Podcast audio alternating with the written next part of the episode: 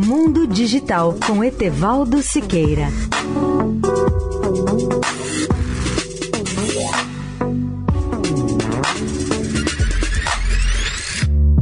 Olá, amigos da Eldorado. Vou concluir hoje os comentários sobre 5G em atenção ao pedido de estudantes de telecomunicações. Uma das aplicações mais sofisticadas e complexas do 5G será na área de sistemas de TI ou tecnologia da informação, para permitir a coordenação e o controle de até milhares de novos eventos na rede de telecomunicações, como, por exemplo, tornar realidade as mais avançadas aplicações de internet das coisas. Para concluir o assunto, temos que falar sobre o conceito de latência que é o tempo de resposta a um comando dado numa rede.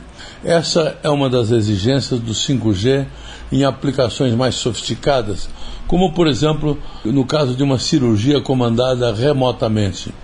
Tudo tem que atender a uma rapidez adequada à execução dos comandos dados por cirurgiões ou operadores do sistema, e quando acionamos um comutador ou interruptor de luz, por exemplo, a latência ou tempo de resposta a esse comando é de cerca de um décimo de segundo.